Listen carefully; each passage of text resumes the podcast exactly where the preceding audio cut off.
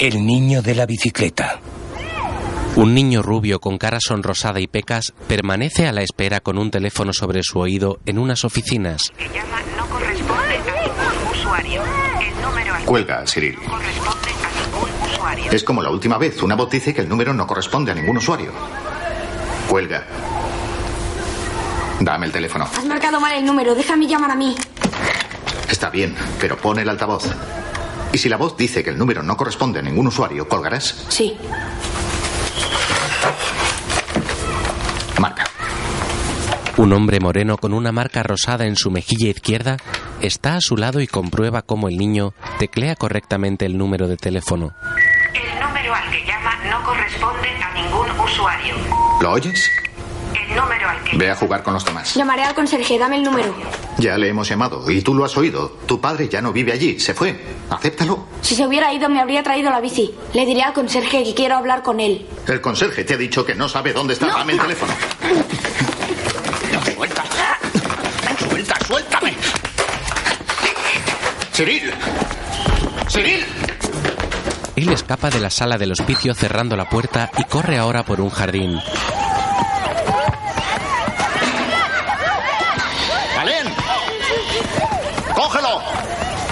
Cyril ha saltado una valla y sigue huyendo hacia otra más alta. Los empleados corren tras él. ¡Cyril! ¡Baja de ahí! ¡Déjalo! ¡Suelta! ¡Baja! ¡Suelta! ¡Te harás daño! ¡Suelta, Cyril! ¡Cálmate! ¡Cálmate! ¡Cálmate! ¿Estás tranquilo? El pequeño lo mira serio e intenta recuperar el aliento. Vamos, ven. ¡Cyril! ¡Cyril! ¡Cálmate! Entre los dos hombres agarran al pequeño que forcejea con rabia intentando escapar.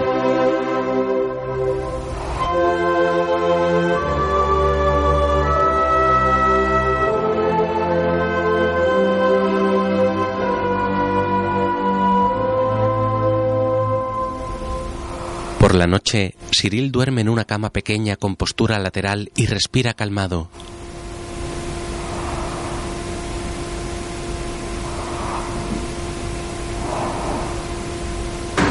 A la mañana siguiente, baja de un autobús escolar y se coloca una mochila sobre sus hombros. El niño avanza en fila junto a sus compañeros y entra al patio de un colegio.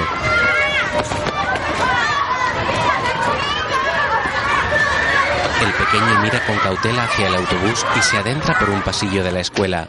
Sube raudo unas escaleras y se quita la mochila dejándola caer al suelo. Espera, ¿a dónde vas? Cyril se dirige a la clase desde donde lo llama un ¿Y el profesor. Hay lavabos fuera. Sí, pero es para lo otro. ¿Ya has avisado? Sí. Anda, ve.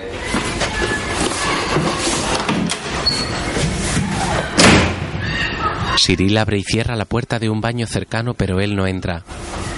Camina de puntillas con sigilo y sube unas escaleras despacio. Abre otra puerta, cruza un gimnasio y sale a la calle por su parte de atrás. Más tarde, se apea de un autobús de línea y corre hacia otro que está llegando. Señor, ¿este bus va para el potet? No, aquel. Bien, gracias. Cyril corre ahora hacia la parada que le indica el caballero y sube al autobús.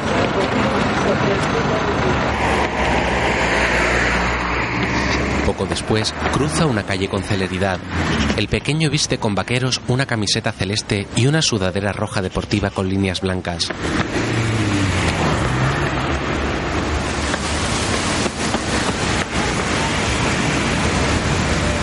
Corre ahora hacia el portal de un bloque de pisos y pulsa un timbre del interfono quedando a la espera.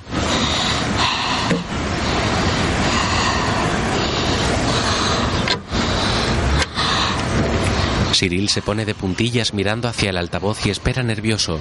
Al poco pulsa otro timbre.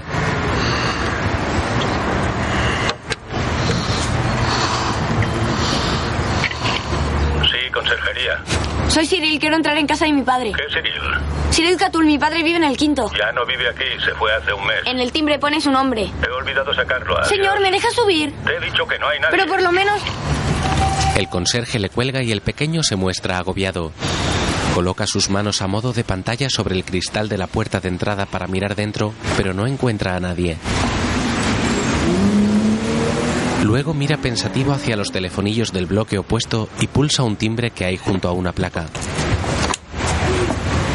Consulta médica, diga. ¿Hola? Me he caído, ¿puedo entrar? Sí, planta baja, la puerta full frente al ascensor.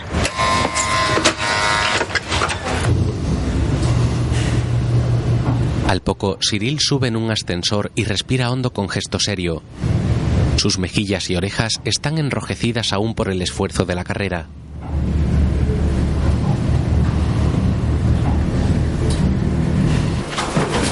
Al poco, avanza por un pasillo e intenta abrir la puerta de su antigua casa. ¡Papá! ¡Papá, estás ahí! ¡Papá! ¿Qué estás haciendo? Ese piso está vacío. Mi padre vive aquí. No, niño, pregúntaselo ¡Papá! al conserje. Él te lo dirá. Vamos, no te quedes ahí. Baja. Que bajes. El vecino sale de su casa y empuja a Cyril hacia las escaleras. Es un hombre corpulento con poblada barba y pelo greñudo. El niño se sienta en un ¿No te he escalón. dicho que te largues? Al punto, el ascensor se abre y él huye. Cyril, espera. Cyril. Los educadores del hospicio lo siguen y el niño baja veloz las escaleras mientras los dos hombres lo persiguen.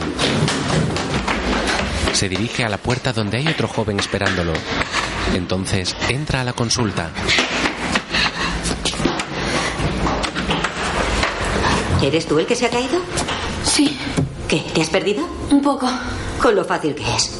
¿Dónde te has hecho daño? En la pierna. ¿Sangras? No, ¿No te habrás caído de cabeza? no. Dame tu nombre y apellidos. Buenos días, señora. Somos los educadores de Cyril. Se ha escapado de la escuela. Sé razonable. Tienes que venir con nosotros. ¿Me has oído? Cyril se lanza sobre una joven y se agarra a ella. señora. Cyril, ven aquí. Me haces daño, no me aprietes tanto. Suelta a la señora y ven con nosotros. ¡Me quedo con mi padre! Tu padre ya no vive aquí. ¡Sí, tiene mi bici! Agárrate a mí si quieres, pero no tan fuerte. Ven, Cyril. Puedo abrir el apartamento, así lo verás. ¿Has oído al conserje? Iremos al apartamento de tu padre, ¿de acuerdo? El chico suelta a la joven rubia de pelo corto que lo mira apenada. Disculpe. Luego suben al apartamento y el conserje toma la llave para abrir.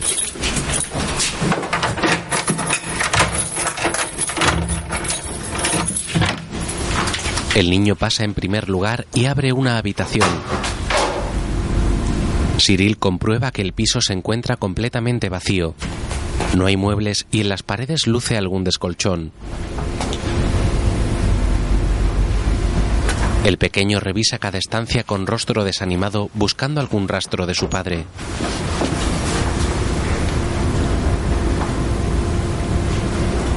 Nos vamos, Cyril. Él queda un instante cabizbajo y luego va hacia la puerta. El educador intenta cogerlo por su hombro, pero Cyril le aparta la mano con enfado y sale a prisa del apartamento. En otro momento, Cyril duerme en su Cyril. litera. Cyril, el director me ha dicho que vayas a verle. Levántate, sé que estás ahí. Los otros chicos ya están desayunando. Cyril, ¿te levantas? ¿Qué hora es? Las nueve menos diez. Es sábado, aún tengo diez minutos. El director quiere verte. Tienes que ir. Cyril, ¿te levantas? Le diré al director que no quieres verle. La educadora se marcha de la habitación y Cyril sigue envuelto en la sábana. Se gira enroscado cubriéndose por completo bajo la tela azul con dibujos de motocicletas y coloca su cabeza a los pies de la cama.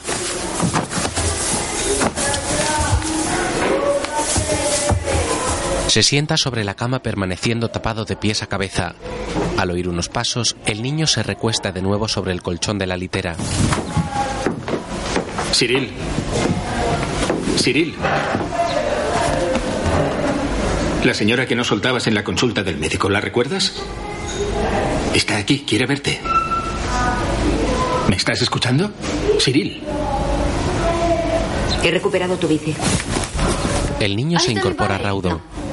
¿Cómo la ha encontrado entonces? Vístete. ¿Cómo la ha encontrado?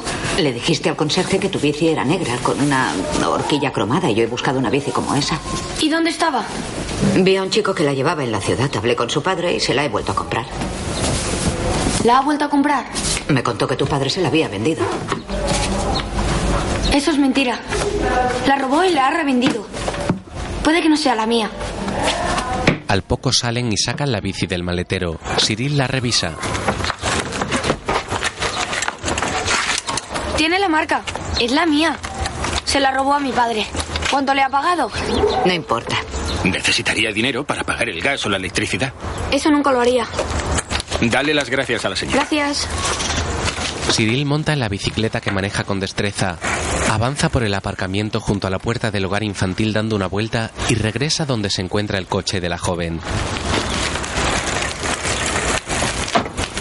Mire, Cyril se mantiene en pie sobre los pedales mostrando habilidad y equilibrio. ¡Guau! Muy bien. mire. Ella lo observa y Cyril levanta la bici quedando apoyado con la rueda trasera. Adiós, señor. Adiós y gracias. Adiós. Adiós. Bueno, ¿piensas comer con los demás? Cyril sigue montado en la bici ignorando al director. La mujer arranca su vehículo y maniobra para salir del parking. Cyril, ten cuidado. El niño pasa delante del coche y mira hacia la joven que espera para avanzar.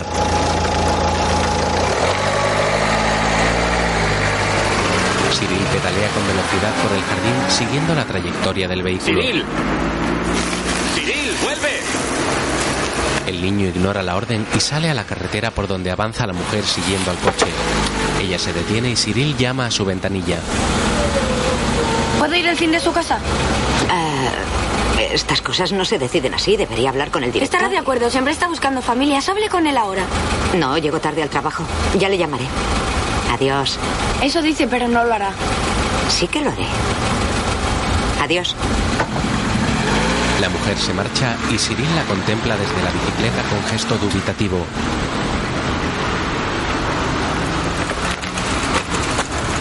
Luego regresa por el camino asfaltado entre frondosos árboles y al final de él le espera el director. Más tarde, Cyril habla con un camarero. Pero si me dijo que venía aquí, tomándose una copa le contaría dónde iba. Si no me acuerdo de él, ¿cómo quieres que recuerde lo que me dijo? Déjame pasar. Llevaba un casco dorado, no hay muchos igual. No me suena. Hasta ya. El camarero se dirige a una mesa. De pronto, Cyril mira a la puerta y sale veloz. Un niño va montado en su bici y le da alcance tirándolo al suelo. Cyril lo muerde en el brazo y lo agarra ahora por los tobillos intentando retenerlo, pero el joven se zafa de él y huye corriendo. Cyril lo sigue, pero de pronto se detiene al ver que el chico se reúne con un grupo que lo espera apoyado sobre un coche.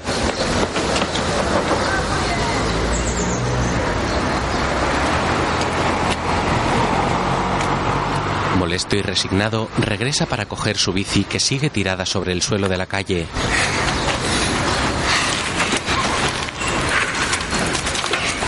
La levanta con sus manos y luego sube al sillín. Pedalea por una amplia calzada que cruza para avanzar por una acera de la calle perpendicular.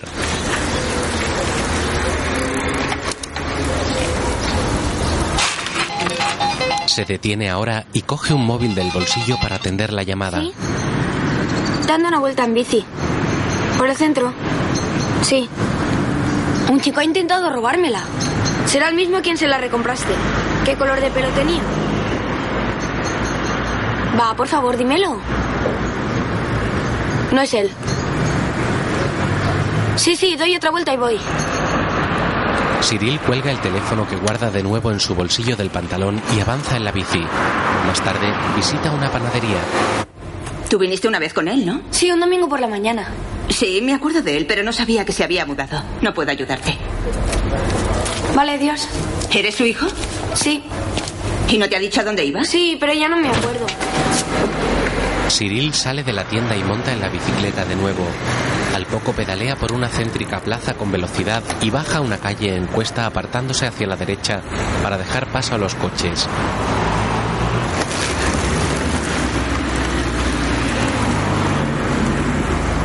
Luego conversa con un mecánico que arregla un vehículo en un taller de una estación de servicio. Aquí ponía gasolina para su moto. Llevaba un casco dorado. ¿La moto es una BMW 750 vieja? Sí, verde y cromada. Aún estará el anuncio que puso para venderla en el escaparate de la tienda. ¿Cuándo lo puso? Tres semanas, un mes. ¿Y no le dijo dónde vivía? No nos conocemos. ¿Por qué iba a decírmelo? Mira en el escaparate. Puede que dejara una dirección. Cyril se dirige en la bicicleta al escaparate donde hay colgados varios anuncios. Busca el de su padre que lee con atención.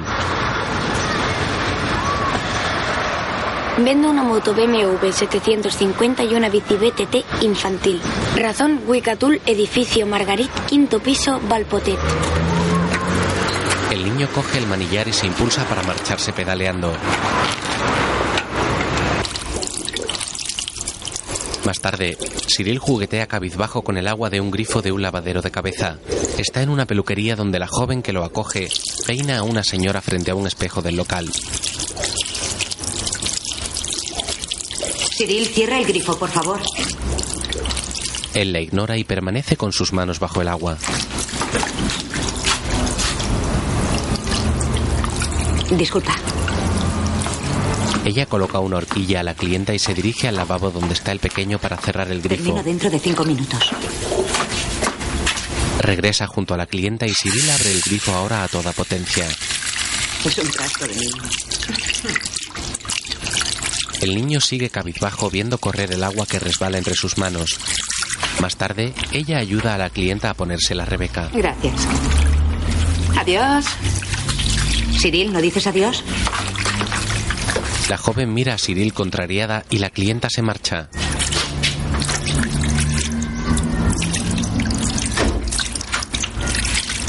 Cierra el negocio y se acerca al lavadero ofuscada. No me gusta despilfarrar el agua. ¿Qué te pasa? ¿Es por el niño que quería robarte la bici? ¿Eh?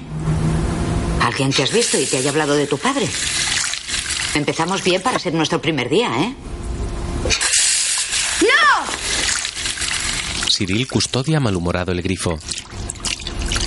¿Me dices lo que te pasa? No soy adivina, Cyril. Cyril. ¿Recuerdas lo que ha dicho la psicóloga? Ha dicho que si venías conmigo a la ciudad donde vive tu padre pensarías mucho en él. Sería mejor que te quedaras solo los domingos.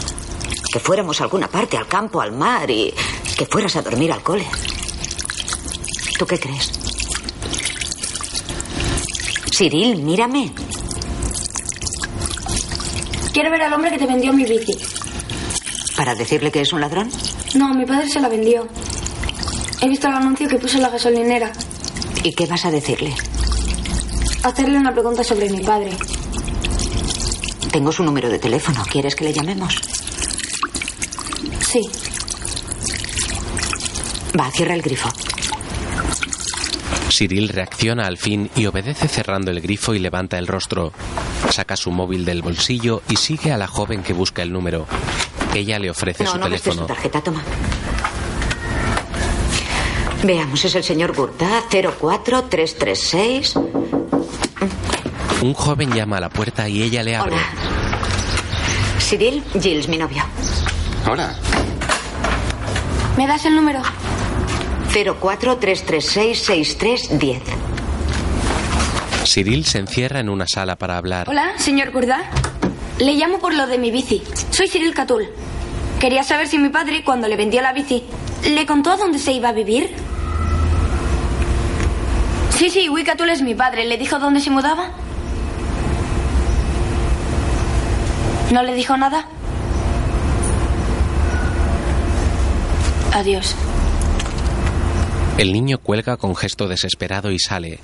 Más tarde, acude con la pareja a un parque de atracciones y se ¿Por qué no vienes?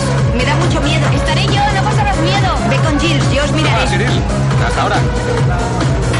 Ve. Ya.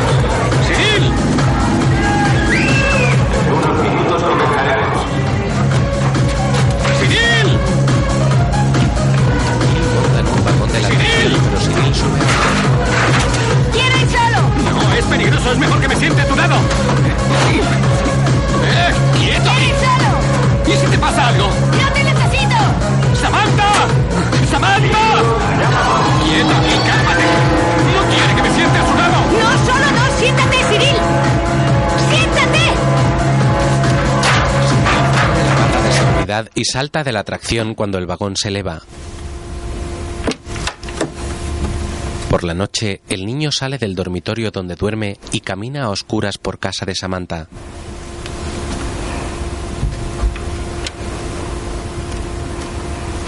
Abre la puerta del dormitorio de ella y avanza silencioso unos pasos. Permanece en pie mirando con gesto serio hacia la cama.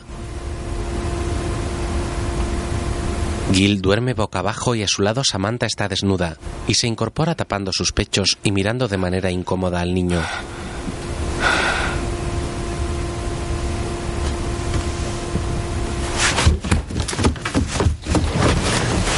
Cyril sale corriendo y se mete de nuevo en su cama, tapándose con la sábana y acurrucándose hacia un lado. Se agarra los brazos entrelazados e intenta dormir.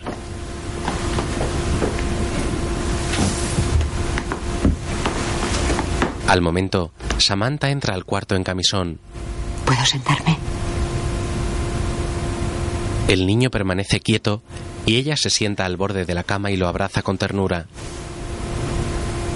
¿Qué te pasa?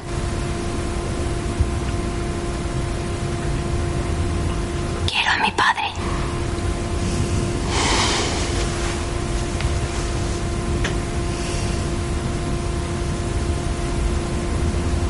Me da calor. ¿El qué? Tu aliento. Samantha permanece apoyando su barbilla sobre el hombro del niño y lo acaricia levemente en la espalda. Pasados los días, Espera, yo. Allen guarda la bici de Cyril en el maletero. Samantha toma una bolsa para colocarla también dentro del coche.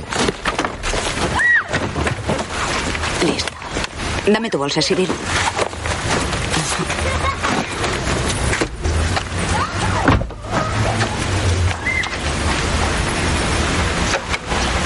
Adiós. Adiós.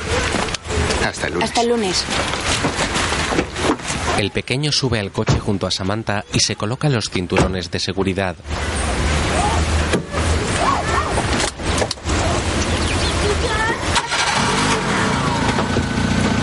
La joven da marcha atrás para salir del aparcamiento y Cyril mira a Allen que espera a que se vayan.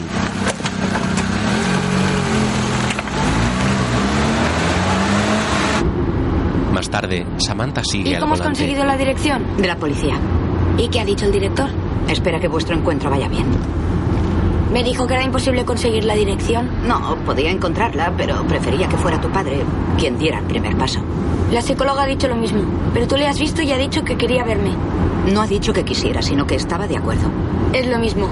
No, si te quisiera ver, te habría llamado o venido. Nadie se lo impide. No te lo digo para decepcionarte, sino para que no te hagas muchas ilusiones.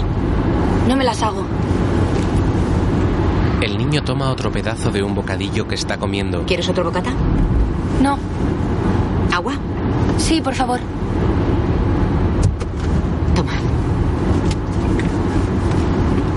Gracias. ¿Cómo?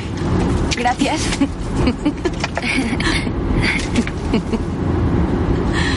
Samantha bromea intentando quedarse con la botella y arranca una sonrisa al pequeño que la atrapa y da un trago. La mujer lo mira de reojo esbozando una sonrisa. Más tarde, esperan en el lugar acordado y Cyril se acerca a Samantha. No le he visto.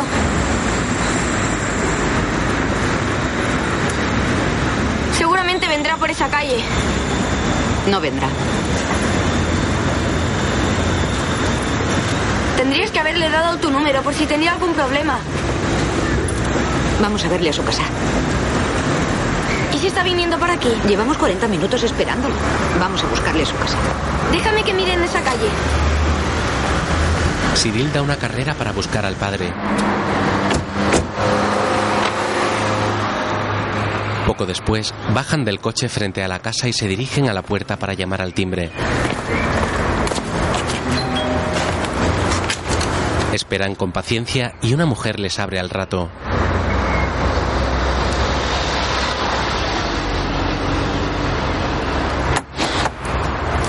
Buenos días, señora. Hola. ¿Podríamos hablar con Guy Catul? No está en casa. ¿Quién es usted? Es mi padre. Ha Había quedado con su hijo hace dos horas en el kiosco de la Plaza Frank y como no ha venido, hemos venido. ¿Puede decirnos dónde encontrarle? ¿Y usted quién es? Acojo a Cyril en mi casa. ¿Conoce a Gui? No, le vi una vez para acordar la cita. Está preparando los platos de mi restaurante, La Cacia, junto al puente Kennedy. ¿De este lado del río? Del otro lado. Gracias. Adiós. Cyril y Samantha se dirigen de nuevo al coche. Poco después, se encuentran en la puerta del restaurante La Cacia. Desde la calle se escucha la música a gran volumen y llaman golpeando la puerta cerrada. Cyril trepa por la pared y se asoma por una ventana que también golpea. La música está muy alta, no nos oye. ¡Está aquí! ¡Papá! ¡Papá! Se ha ido a la trastienda. Hay una puerta en el callejón. Ven. Cyril sigue a Samantha y ambos entran en un callejón trasero dirigiéndose a otra puerta. Samantha llama pero nadie abre. Subiré la tapia. Ella ayuda al niño a escalar por un murete de ladrillos y este se asoma a la Le veo. trastienda. Está sacando la basura. ¡Papá! ¡Papá, estoy aquí! ¿Qué pasa? He venido a verte. ¿Salto o me abres? Te abro. No se abre. Cyril baja de un salto y corre con ilusión hacia la puerta principal. Samantha camina despacio y se coloca esperando a su lado. Al poco el padre, un joven fornido con cabello rubio, abre y se inclina levemente para recibir un beso de su hijo. Esperaré aquí. Entra. Gui asiente y cede el paso a su hijo para cerrar la puerta. ¿Quieres beber algo? ¿Qué? Que si quieres beber algo. Sí. ¿Qué? No sé. ¿Una cola, zumo de melocotón, de pera, agua? Melocotón. ¿Qué? Melocotón. Gui apaga la radio. Melocotón. El padre busca el zumo tras la barra y abre la botella dándosela a Cyril. Ambos se miran fijamente.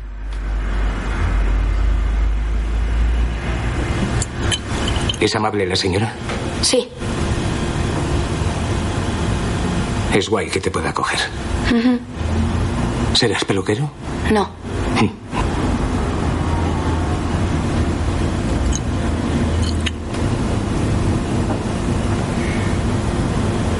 Bueno, tengo que ir a la cocina. Ven. Has recomprado mi bici. Ah, sí, es genial. Tuve que venderla, no tenía dinero. No importa. ¿Cuándo irás a recogerme?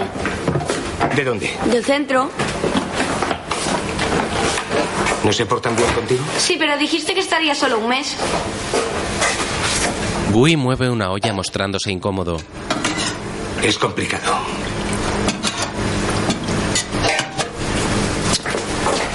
Quería llamarte, pero ¿para qué? ¿Para decirte que no podía recogerte?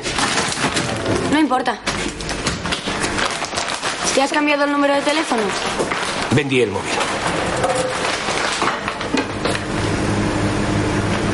No puedo ir a recogerte, ¿entiendes? Bueno, de momento no. Primero tengo que ahorrar algo de dinero. Necesito un apartamento, todas esas cosas. ¿Y cuándo será? No lo sé. En casa de Samantha tengo un móvil que me compró. ¿Puedes llamarme cuando esté allí? Sí. ¿Te apuntas el número? Sí, un segundo. Gui saca unas fiambreras de un frigorífico y se dirige a una pizarra de donde arranca una hoja de papel para anotar el teléfono. Canta. 0479 69 ¿Mm? 56 ¿56? 23. ¿Cuál es el número de aquí? No hay. Bueno, sí, pero aquí no puedes llamarme. Mi jefa no quiere. Te llamaré yo. El padre continúa sus tareas y abre ahora una fiambrera volcando su contenido en una olla grande. ¿Qué es? Salsas. Chorno y Caribe. Vierte ahora la segunda salsa en otra olla y toma unas cucharas de madera que introduce para remover el contenido al calentarlas. Cyril permanece atento a su labor.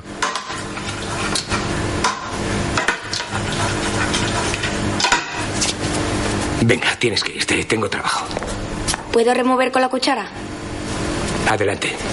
Con cuidado que quema. Dame. Gui toma la botella de zumo vacía y el niño coge una cuchara con cada mano y remueve simultáneamente ambas salsas. Entre tanto, su padre echa sal a unas piezas de carne en una bandeja que luego introduce en el horno.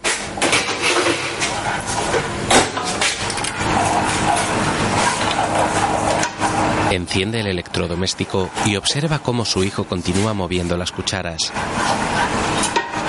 Ya está, tengo mucho trabajo antes de que abramos. Dame las cucharas. ¿A qué hora abres? A mediodía, en media hora. Entonces vendré a comer con Samantha. Es imposible, está completo. ¿Quieres comer algo? Sí. ¿Qué quieres? ¿Salchichas? ¿Patatas de pimentón? ¿Sal? Pimentón. Gui entra a la barra y se agacha para coger un paquete de patatas que da a su hijo. Vamos. ¿Quieres una?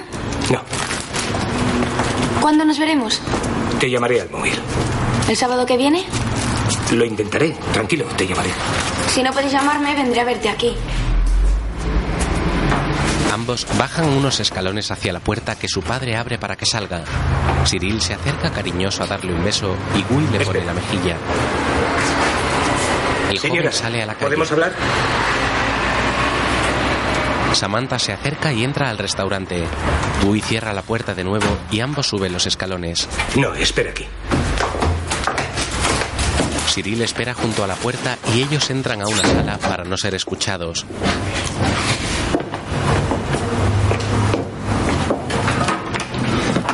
No he ido porque no puedo, es demasiado para mí.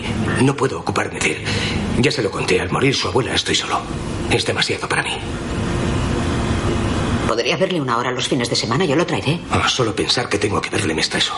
Se lo ruego, ocúpese de él, es la única solución. Quiere verle a usted, no a mí. Me olvidará. Estoy rehaciendo mi vida. Quiero casarme y si está conmigo no funcionará, ¿lo entiende? No puedo hacerme cargo de él, no puedo. Podría verle una vez al mes, para él ya sería mucho. No, se lo ruego, ocúpese de él. No quiero verle más. Dígale que no puedo. Tendría que decírselo usted. Lo he intentado, no puedo. Gui la mira con angustia. Más tarde Samantha y Cyril suben al coche para marcharse. Ella lo mira frunciendo el ceño. ¿Qué te ha dicho tu padre? Ha dicho que me llamará. Puede que el sábado. Le he dado mi número de móvil. Vamos, ven. ¿Por qué? Ven.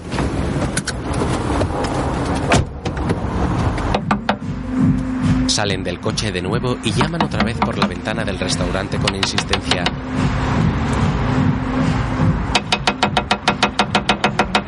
Nos ha oído.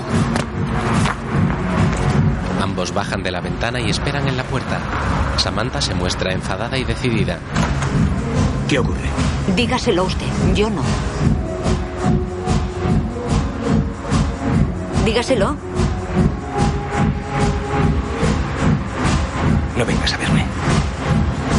Quédate en el centro, en su casa, estarás bien. ¿No me llamarás? No lo sé.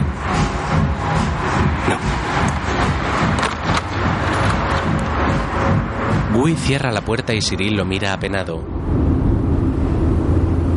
Al poco van en el coche y el pequeño está cabizbajo, mostrándose triste y decepcionado.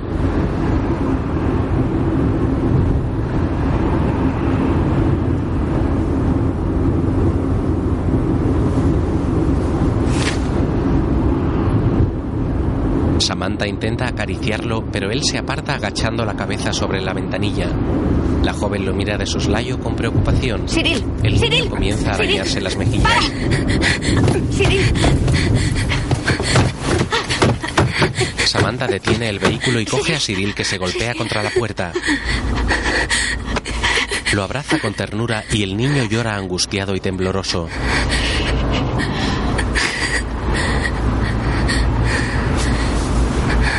Ella coloca una mano sobre su cabeza para calmarlo y lo contempla con rostro de dolor.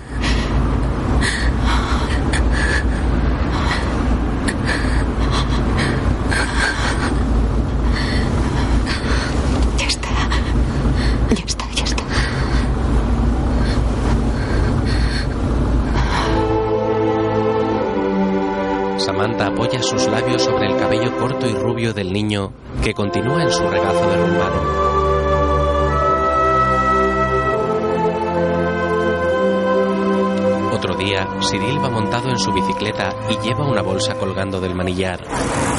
Pedalea con velocidad por una céntrica calle y avanza por la calzada alcanzando celeridad en una cuesta abajo.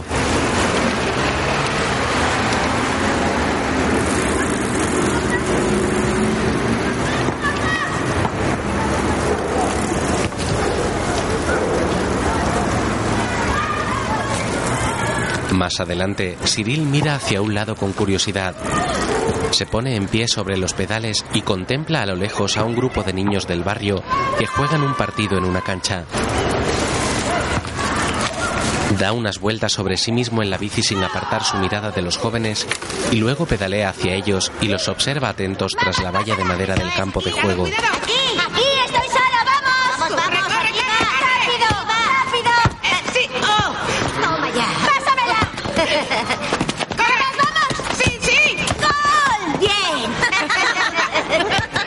¡Vamos, vamos! ¡Márcale, márcale! ¡Cuidado! ¡Bien, bien, bien! ¡Es mía, arriba, arriba! ¡No! ¡Vamos! ¡Pásala, tío! ¡Oh, no! Oh, ¡Cuidado! Aquí, aquí, aquí. Aquí. Oh, dale, dale. Sí. Eso es, sigue, sigue. Cuidado. Pásala, tío. Cyril los mira sonriente y con cierta envidia. Un niño de raza negra se le acerca. Eh, nos falta uno. ¿Quieres jugar? Vale, dejo la compra y vuelvo. Vale. Cyril gira el manillar y se impulsa pedaleando con velocidad por la plaza. La cruza y se detiene junto a la peluquería de Samantha, bajando de la bicicleta que deja junto a la puerta. Toma la bolsa con la compra y entra para dejársela a ella. El cambio. 4 euros con 60. Déjalos en el mostrador. Gracias. ¿Cuánto te ha costado? No lo sé. Calcula, te he dado 10 euros. 5 con 40. Sí.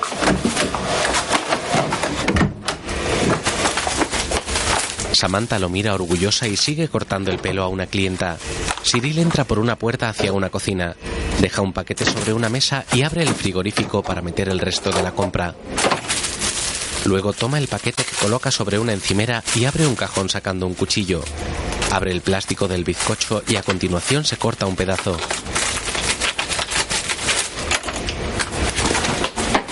Da un bocado con hambre y sale de la cocina. Al poco abre la puerta de la peluquería y va a montar en su bici cuando se da cuenta de que no está. Mira a su alrededor y descubre al ladrón que lo espera en la calle de enfrente y pedalea veloz al ver a Cyril correr tras él.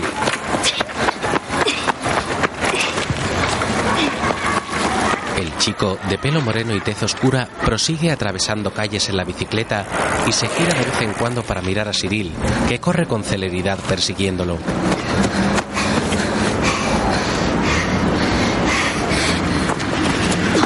Cyril se detiene un instante para recuperar su aliento y sigue corriendo.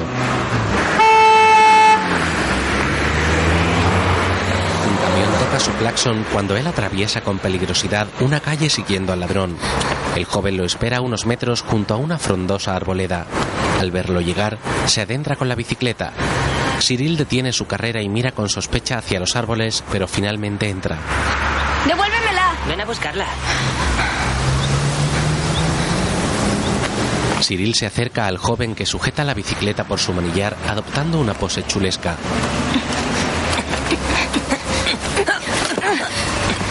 Ambos forcejean hasta que la bici cae al suelo y Cyril se tumba sobre el chico para pelear.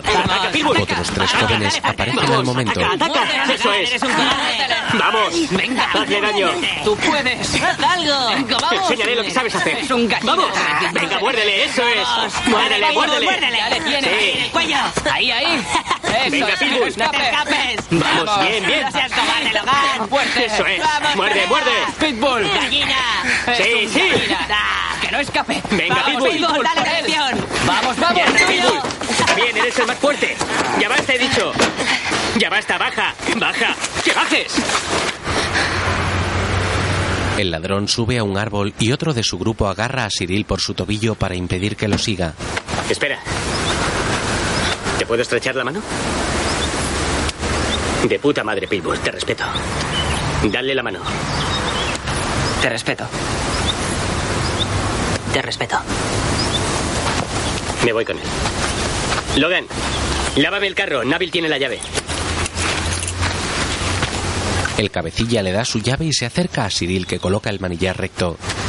¿Vas hacia el centro? Sí. Yo también. Oh, está pinchada. Habrás pillado un clavo, un trozo de vidrio. Hay muchos aquí. La arreglaremos en el taller. Conozco al aprendiz. No tengo dinero. Tranqui, yo sí. Cyril revisa la rueda junto al joven. clavo. Sí. No, no, no lo quites. Así sabremos dónde está. Espera, El niño la llevaré monta la carretera. bicicleta. No se vaya a pinchar la otra. El joven porta la bici en su hombro. Al poco Samantha, caminan La juntos. peluquera cerca de la plaza. ¿Y es parienta tuya? No, me acoge los fines de semana. ¿Se porta bien contigo? Sí. ¿Fumas? No. Te vi en el centro de Tex.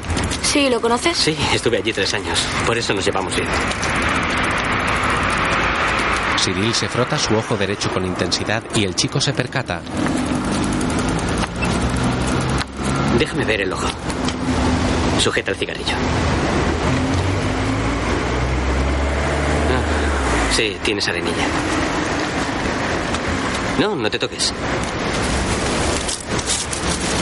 ¿Juegas a la El chico saca unas gotas para ponérselas. No, pero juego con la PS1 del centro. Yo tengo la PS3 y el Assassin's Creed. ¿Te hace una partida? Sí, claro. Más tarde, suben unas escaleras de un bloque y el joven abre su casa. Se agacha de inmediato para recoger a una mujer que está caída en el suelo. ¿Qué ha pasado? Ah, se me ha caído el mando a distancia y he querido cogerlo. El chico levanta a la mujer agarrándola bajo sus axilas. coge el mando. ¿Y papi, dónde está? En la farmacia. Habrá hecho una parada en el bar. La sube a una cama y coloca tras su cabeza una almohada. Luego, Cyril le da el mando. ¿Qué cadena te pongo? La cuatro. Toda una exploración sin precedentes en la Listo, investigación. Gracias. Ven, Pitbull. Pitbull. Quizá lo más destacable de todo esto Cyril lo sigue y entran en la habitación del joven. Siéntate. Siéntate aquí, Pitbull. El niño toma asiento al borde de una cama. El joven apaga el cigarrillo en una lata y enciende una pantalla.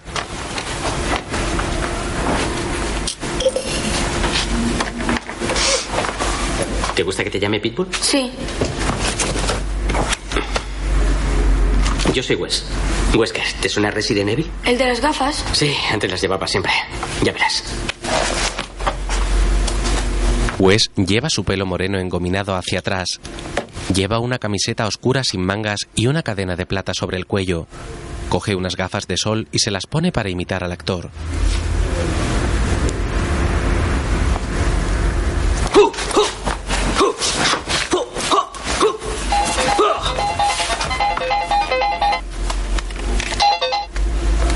Cyril saca su móvil del bolsillo. Sí. No. No, he ido a jugar a la pelota. Ahora estamos dando una vuelta en bici. No. Sí. Sí. Hasta luego. ¿Es la peluquera? Sí. Si le dices que estás conmigo. ¿Qué? ¿El traficante?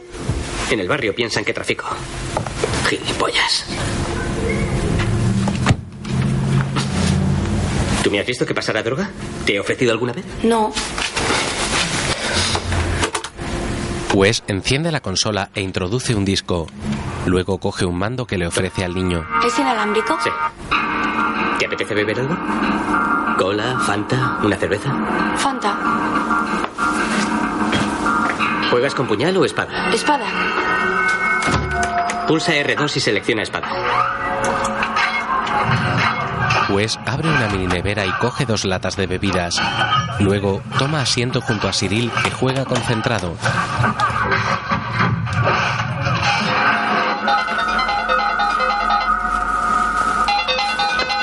¿Otra vez ella? Sí.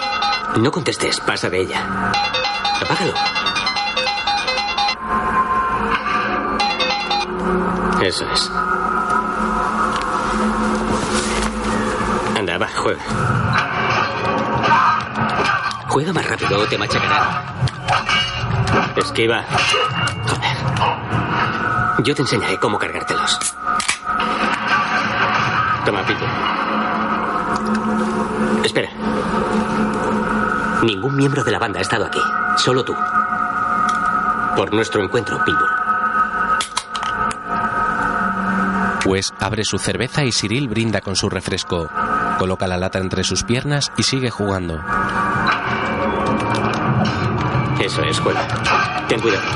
Bien. Eso es. Bien, bien, eso es. Eso es. Uf, te han dado.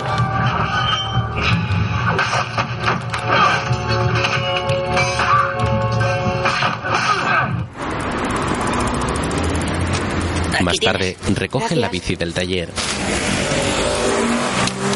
Cyril la coge y Wes saca de su bolsillo dinero para pagar el arreglo. Le pediré 10 euros a Samantha y te los daré. No me hace falta su pasta. Es un placer pagártelo, Pitbull. Yo tengo hambre. ¿Y tú? Yo también. Ambos caminan hacia una tienda y Cyril deja apoyada la bici junto a la puerta para entrar junto a Wes. ¿Qué Al es? poco caminan comiendo unas golosinas. Un trabajo que haríamos los dos. ¿Qué clase de trabajo? Para contártelo tengo que confiar en ti. Puedes fiarte. ¿Seguro? Sí. No estoy seguro, Pitbull. Pareces un poco lameculos. Eh, Pitbull. ¿A que sí que eres un poco lameculos? Eh, es broma. Confío en ti totalmente.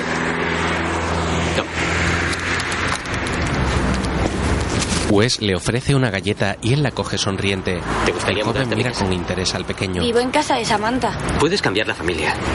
Hay un cuarto vacío al lado del mío. Mis viejos estarán de acuerdo si se lo digo. ¿Quieres que se lo pida? De acuerdo.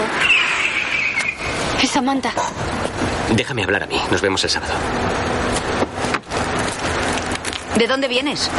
Hace dos horas que te estoy buscando. No es culpa suya. Se le ha pinchado una rueda y la hemos llevado al taller. Nadie te ha preguntado. Dame tu No, iré solo. Tú vienes conmigo. La mujer mira con recelo a Wes y agarra la bici llevándola hacia el coche.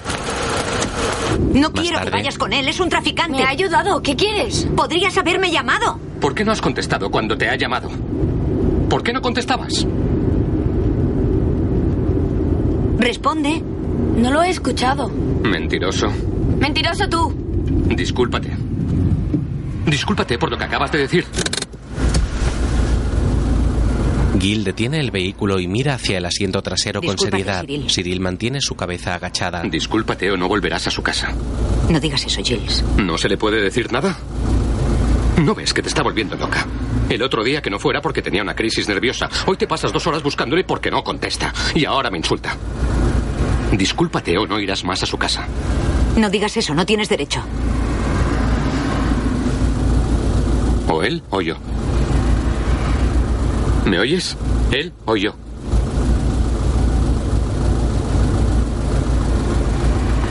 A él. Gil la mira con enfado y se quita el cinturón para bajarse Gil. del coche. Su novio da un portazo y se marcha. Samantha cierra sus párpados un instante quedando con gesto desconcertado.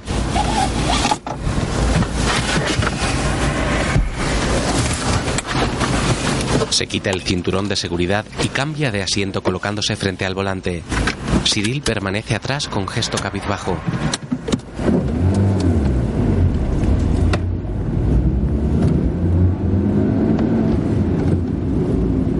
Ella arranca y conduce mientras el niño la mira de reojo con gesto arrepentido. Después, ambos se encuentran en la cocina. ¿Lo ves? Está apagado. Se apagaría mientras pedaleaba. Da lo mismo. Tendrías que haberme llamado en cuanto se te ha pinchado la rueda. Pon el agua. Samantha prepara la cena y Cyril abre la nevera para sacar una botella de agua que lleva a la mesa. Es Ella no lleva la comida en una sartén. ¿Cómo no se te ha ocurrido que podía ayudarte? O que me preocuparía al ver que no volvías. He olvidado los tenedores. Responde cuando te pregunto. No sé, no se me ocurrió.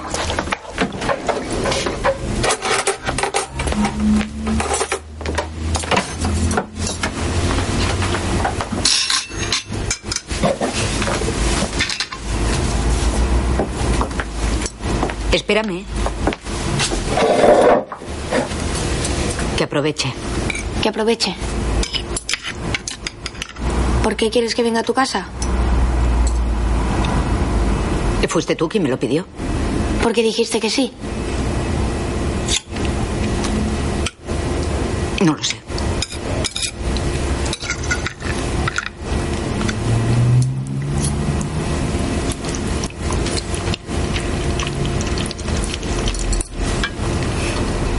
Prométeme una cosa, Cyril. No vuelvas a juntarte con ese chico. Ni dejes que se acerque a ti. ¿Prometido? Sí. Samantha lo mira con seriedad y siguen cenando. Al día siguiente, Cyril se encuentra en la arboleda junto a una caseta sujetando una vara en alto. Cierra con la llave. ¿Has apagado el móvil? No, ahora lo hago. Esta noche no lo llevaré, lo dejaré en casa de Samantha. Ya está. Se acerca al rincón. Pasa por delante de ti.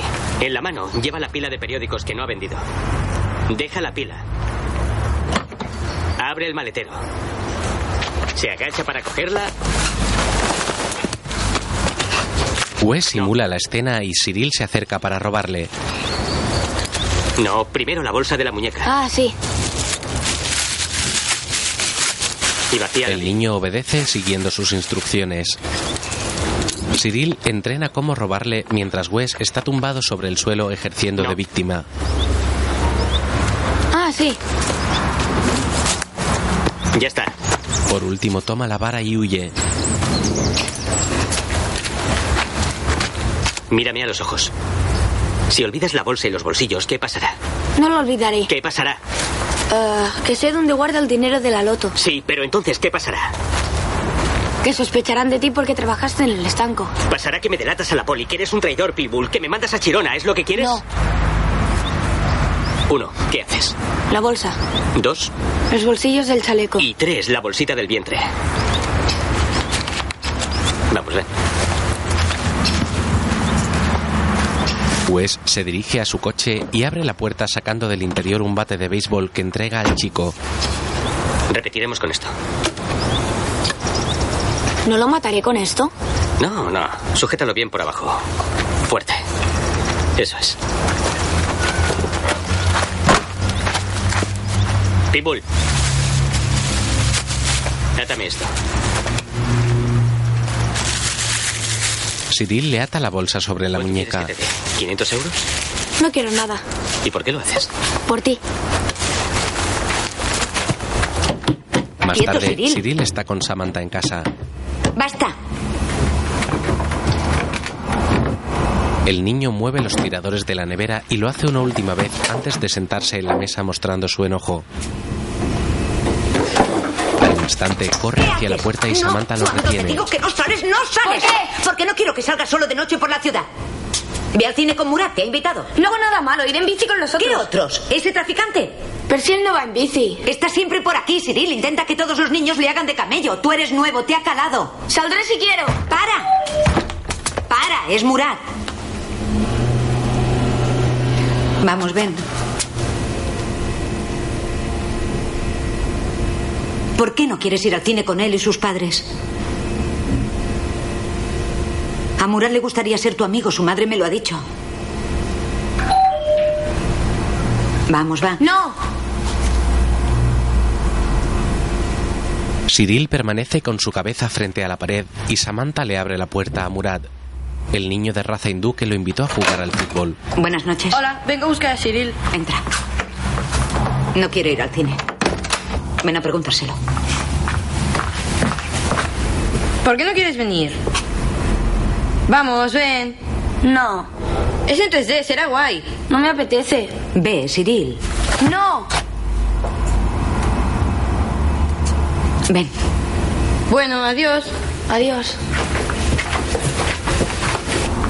Si vamos al paseo Samantha acompaña a la puerta al Sí, ¿a qué niño. A las dos aquí. Vale, adiós. Hasta mañana. Disculpa, Cyril, ante tus padres.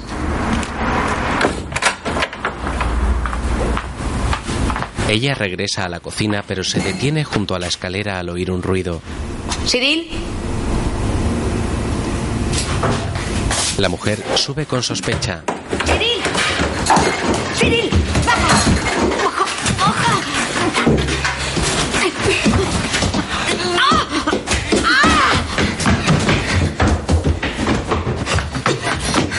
Agarra impidiendo que escape por una ventana ¡No, pero no me muerde su brazo ¡No y eres mi padre, ni mi madre! ¡No quiero estar más aquí! ¡Quiero ir al centro! Por mí ya te puedes ir. Llámale si te llevo. ¡Ya no quiero estar contigo! ¡Oh! Cyril. Vamos. No. ¡No! Cyril. El niño le pega un puñetazo y se escapa. ¡Abre! Cyril la deja encerrada y huye montado en su bici. Al momento Samantha sale por la puerta vuelve. trasera.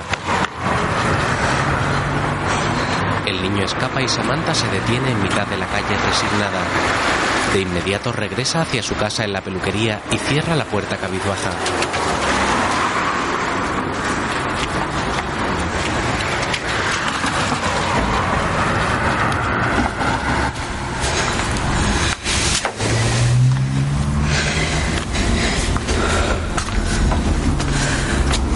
Entra al local y recoge su móvil que ha caído al suelo en la pelea.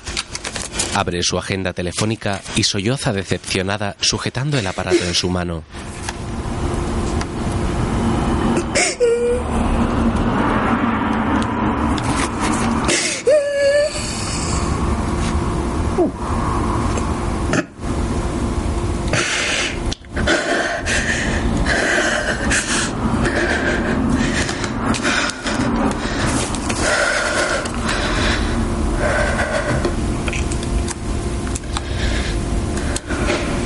Samantha se tranquiliza y realiza una llamada. Las lágrimas se le secan en las mejillas.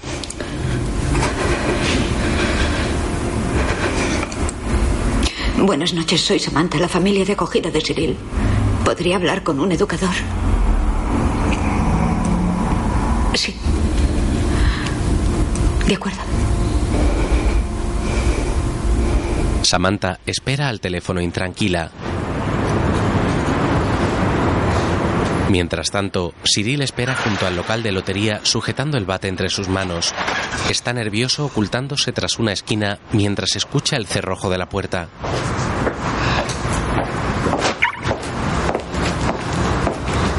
El lotero abre su coche desde lejos y camina hacia él mismo portando una maleta. Abre el maletero para dejarla.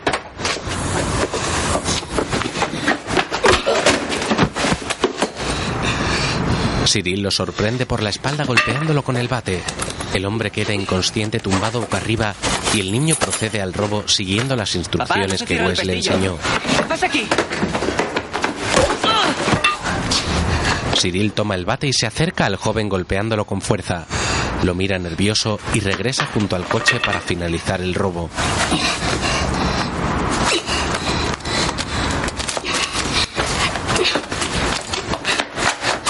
Coge el dinero y regresa a por el bate que deja olvidado sobre el suelo.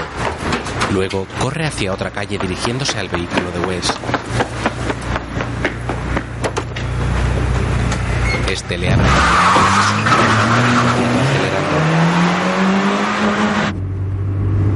¿Te ha visto? Eso creo. ¿Cómo que eso creo? He tenido que girarme para darle. Coge esto. ¿Por qué? ¡Cógelo! Wes le entrega el fajo de billetes que Cyril acaba de robar y el niño lo toma con gesto extrañado. El joven conduce con celeridad y mira al frente con gesto de enfado. Cyril lo observa asustadizo.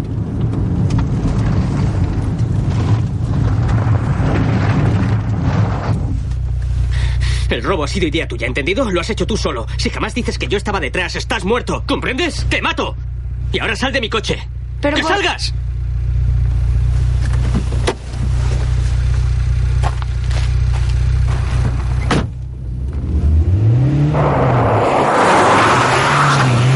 vehículo con el dinero y mira fijamente a Wes que arranca y se marcha.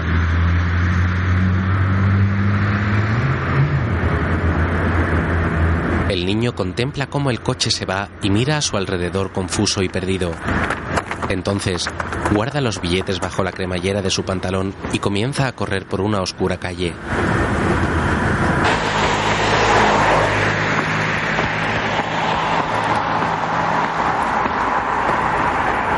Más tarde, llega a la arboleda del barrio que es el lugar de reunión del grupo. Entra a la caseta abandonada de Uralita y rescata su bicicleta que había dejado allí. Monta en ella y pedalea con celeridad. Al poco, ha subido a un autobús y sujeta la bici en su mano mientras con la otra se agarra a una barra metálica del vehículo. Cyril mira al frente con gesto muy serio y pensativo.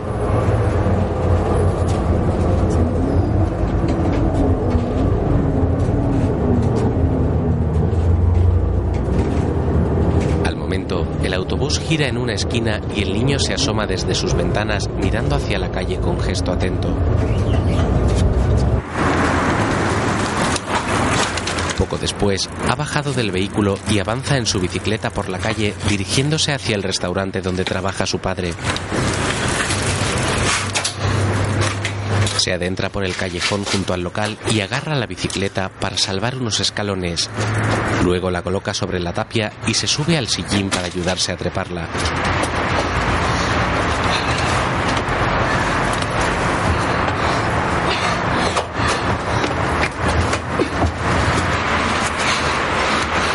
Cyril se aupa con esfuerzo y sube hasta arriba del muro de ladrillos que salta desembocando en la trastienda del restaurante. Se asoma a la ventana de la cocina donde ve a su padre que cocina frente a la mujer que vive con él. Ella coge unos platos y sale para servirlos. Cyril aprovecha el instante para golpear en la ventana.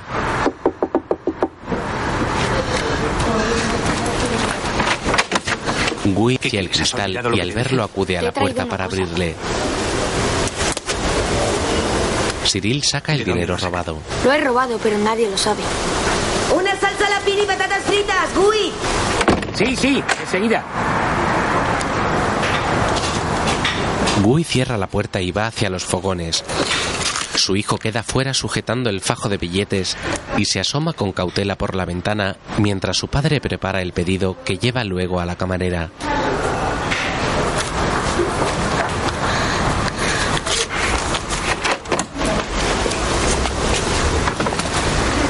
Gui abre de nuevo y Si sale. la poli me pilla, no diré que te lo he dado.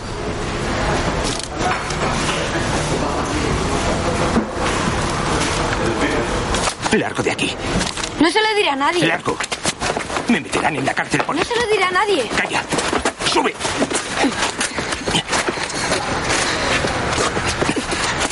Salta. ¿Estás bien? Sí. No vuelvas más por aquí. Gui lo aupa haciéndole saltar la tapia hacia el callejón y le lanza el dinero al suelo. El niño toma la bici dejando los billetes abandonados y se marcha decepcionado una vez más.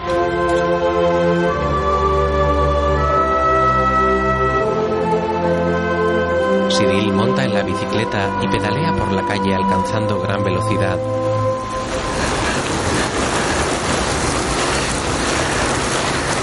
Mientras corre, la sudadera roja se hincha por el efecto del viento en su espalda. El chico se mantiene en pie sobre los pedales para ir más deprisa.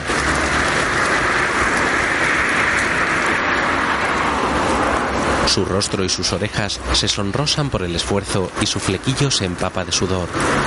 Cyril continúa su rumbo por las oscuras y solitarias calles de la ciudad.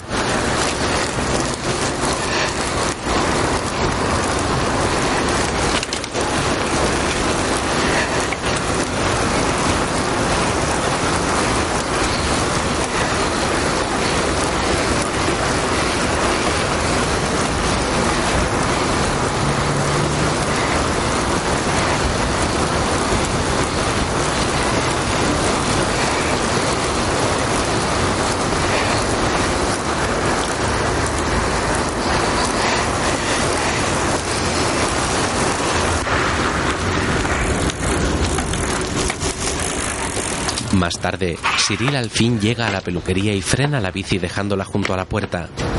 Se asoma desde el cristal y la empuja pero está cerrada.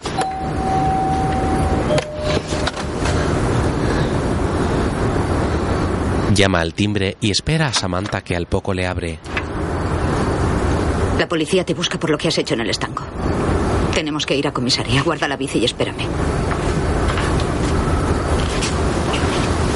Samantha entra de nuevo y Cyril obedece. Toma la bicicleta que guarda en un pequeño trastero anexo al local.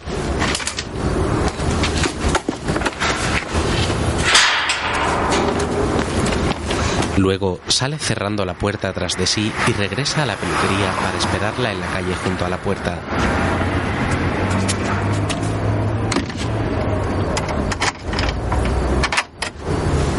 Ella se ha puesto una chaqueta y cierra con llaves.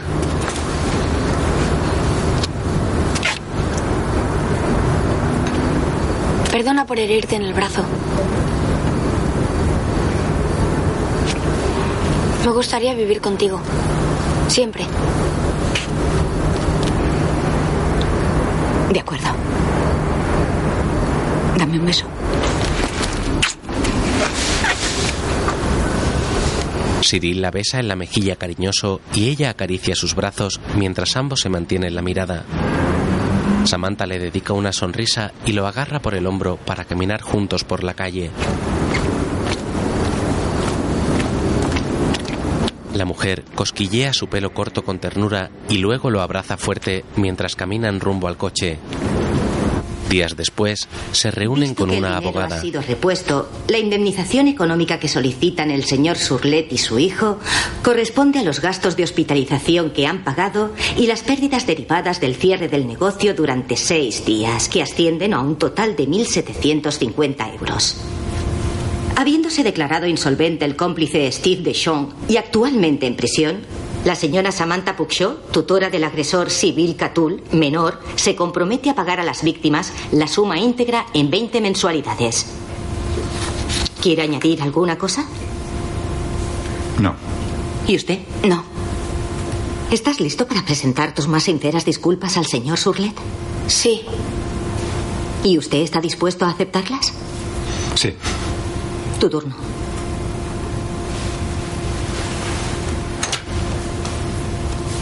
Le pido disculpas por el dinero que le robé.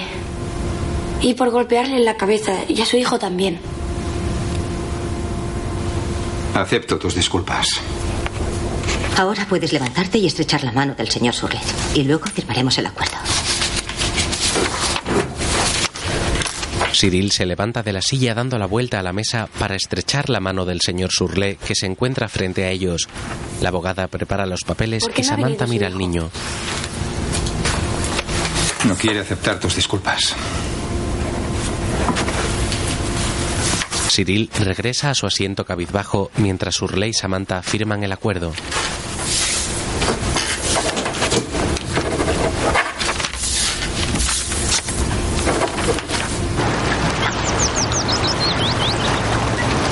Otro día, Samantha monta en una bici y pedalea tras Cyril por un sendero junto a un ancho río. ¡Cambia la marcha, una más larga! El chico se gira para mirarla mientras ella acelera para adelantarlo. Mientras ella pedalea con ritmo pausado y constante, él lo hace con velocidad sin lograr darle alcance. ¿Qué marcha has puesto? No lo sé. ¿Qué número hay en el manillar? Ocho. Es el doble que yo.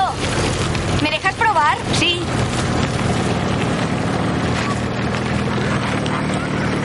Ambos detienen sus bicicletas y bajan para intercambiarlas. Samantha queda ridícula en la bici infantil de montaña y Cyril se muestra alto en la de paseo de ella.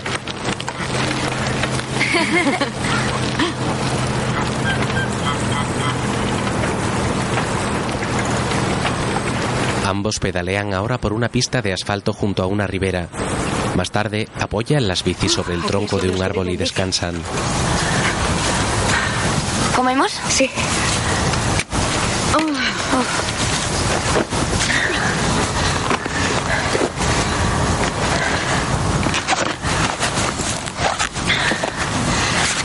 Se sientan sobre el césped y Cyril abre una mochila de la que saca una fiambrera con el almuerzo.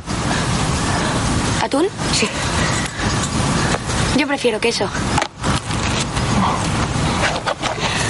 Reparte los bocadillos y comen en silencio mostrándose relajados.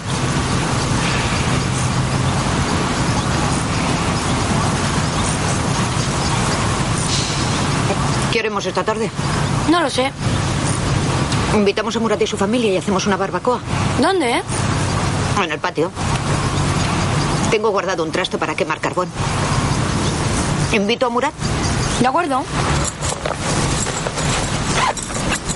Samantha coge la mochila para sacar su móvil y realiza la llamada ante la atenta y distendida mirada de Cyril.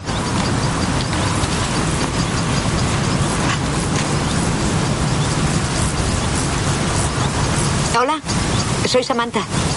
Cyril y yo queríamos invitaros esta tarde a una barbacoa con Murat, tú y Genot. ¿Sí? Sí, que lo traiga. Muy bien. A las seis. Sí. Serán cinco con sus dos primos. ¿De mi edad? Más o menos.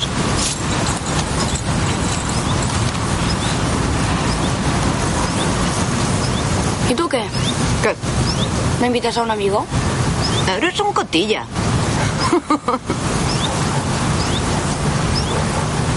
Samantha lo contempla con una sonrisa feliz mientras Cyril da otro bocado y la mira con un gesto cómplice.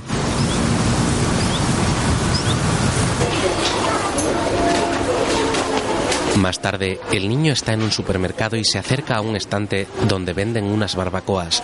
Señor. Mira a su alrededor y se acerca a un empleado. ¿Era carbón? No, lo traerán mañana a las nueve. Gracias. Cyril da una carrera y se acerca a Samantha que sujeta una cesta carbón, en su pero brazo. venden en la tienda de la gasolinera en el centro. Iré a buscarlo. Espera, te doy dinero. Espero que tengan. Cuesta cinco o seis euros. ¿Nos vemos en casa? Sí. El niño se marcha con prisas del supermercado. Poco después, Cyril acude en su bici hacia la tienda de la gasolinera y entra en la misma.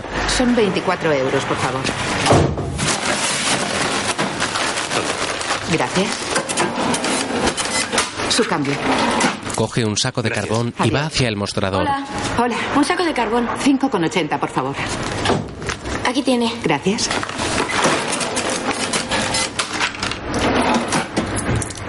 El cambio. Gracias. Gracias, Adiós. adiós. Sale de la tienda guardando las monedas en su bolsillo y recoge su bici mientras lleva el carbón en una mano. El señor Surlé reposta gasolina. Cyril lo saluda amable y el hombre lo mira sujetando la manguera del surtidor. El chico monta en su bici y pedalea marchándose. Al momento, el hijo de Surle Déjalo baja estar, del vehículo. ¡Martán! ¡Martán! El joven corre raudo ¿Quieres ahora persiguiendo a Cyril, a quien tira de la Vamos, bici. Pégame. Pégame. Le dije que me disculpara. A la mierda tus disculpas. Vamos, intenta pegarme ahora. No quiero. Que te jodan. Martal le da unas patadas y Cyril lo agarra de su tobillo para lanzarlo al suelo. Huye, pero Martal lo sigue de nuevo y coge una piedra del suelo. Cyril se adentra por la arboleda y corre esquivando los troncos hacia la casetilla abandonada. Trepa con velocidad al árbol y el joven llega. ¡Y cerdo!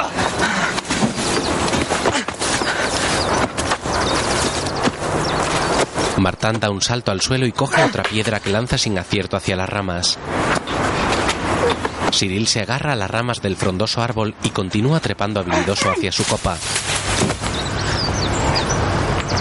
Martán lanza otra piedra cuando de pronto Cyril cae desde gran altura. El joven mira hacia el frente con gesto agobiado y toma aliento respirando profundamente.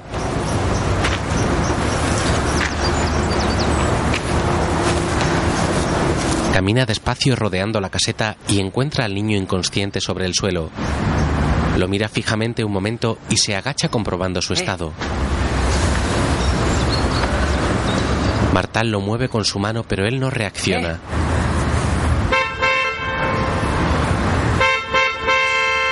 Martán camina entre la maleza para salir ¡Papá! a la carretera. ¡Papá!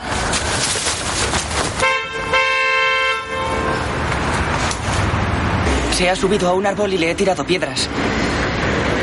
¿Seguro que no se mueve? Sí. ¿Qué necesidad tenías? ¿Dónde está? Allí, detrás de la roulotte. Padre e hijo avanzan muy preocupados hacia el lugar del accidente. Espera. Espera. Si estuviera muerto, diremos que nos ha insultado en la gasolinera, que le has perseguido, que se ha subido a un árbol para que no le cogieras y se ha caído. ¿Le has dado con las piedras? Tiene sangre en una mano, pero no tiene por qué ser de una piedra. Podría haber sido una rama. Ve a buscar mi móvil para llamar a una ambulancia. Está en la puerta. Martán coge las llaves del coche mientras su padre avanza entre la frondosidad de los árboles para buscar al niño.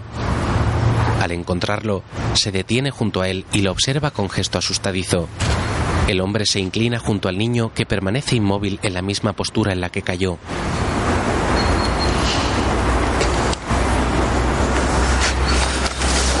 De repente, el señor Surlé descubre junto al cuerpo una piedra y la coge.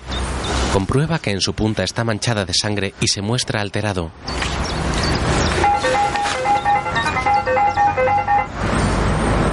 Va a lanzarla lejos cuando de pronto escucha el móvil en el bolsillo de Cyril.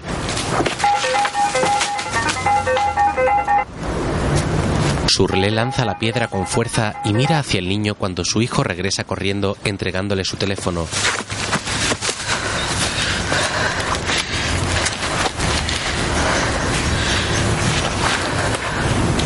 Se dispone a llamar cuando de pronto Cyril recobra el conocimiento y se incorpora despacio. Padre e hijo lo miran aliviados.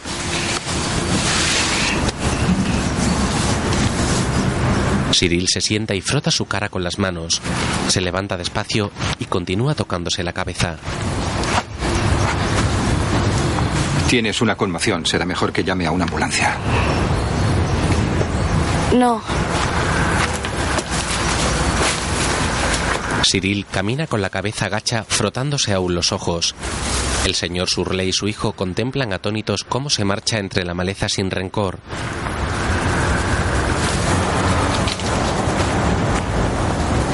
Al poco, Cyril sale a la acera de la calle.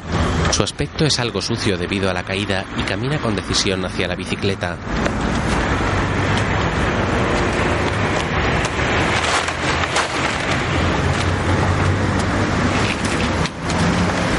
El saco de carbón que aún sigue en el suelo y levanta la bici para subir a esta. El vehículo de Surle está aparcado con una rueda subida a la acera. El niño se cerciora de que no vienen coches y se impulsa pedaleando para cruzar la calle.